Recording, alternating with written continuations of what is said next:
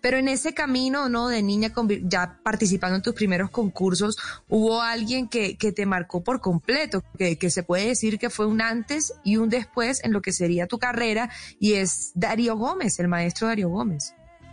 Claro, imagínate que en una de esas andadas eh, tan, tan, tan increíbles que me pegaba por toda parte, y mi papá siempre pues creyendo en mí, eh, me llevó, bueno, un día tenía él un concierto por allá en, en Jumbo, Valle, y entonces allá estaba el cartel súper grande de Darío Gómez, y también estaba el nombre de mi papá y una invitada especial que era yo.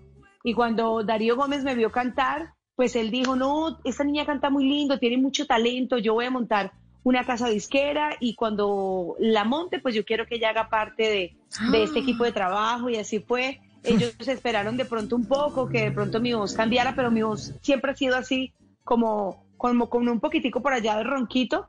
Así que, eh, bueno, igual por allá en el año ya 92, ya estaba yo un poco más grande y ya eh, me dijo, bueno, vine a cumplir de la promesa que, te hice hace tanto tiempo, vamos a grabar.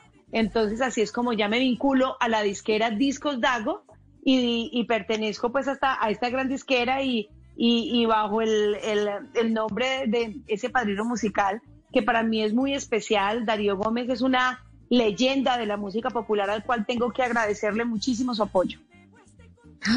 Sí, eh, ¿qué tal eso? Sí, pero es buenísima esta historia, pero eh, yo me imagino a la Franci niña cantando canciones de despecho. Eso tiene que verse, eh, o sea, raro, ¿no? Diferente. Una niña de siete años cantando las canciones de Darío Gómez y despechada. Franci, ¿usted entendía a esa edad lo que estaba cantando o no?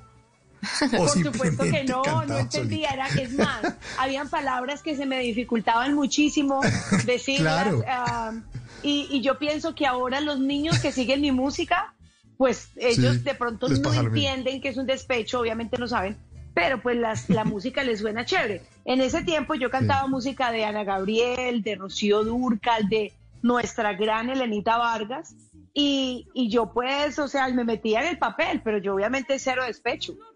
Y no sabía ni qué era un despecho en ese tiempo. En las noches la única que no se cansa es la lengua.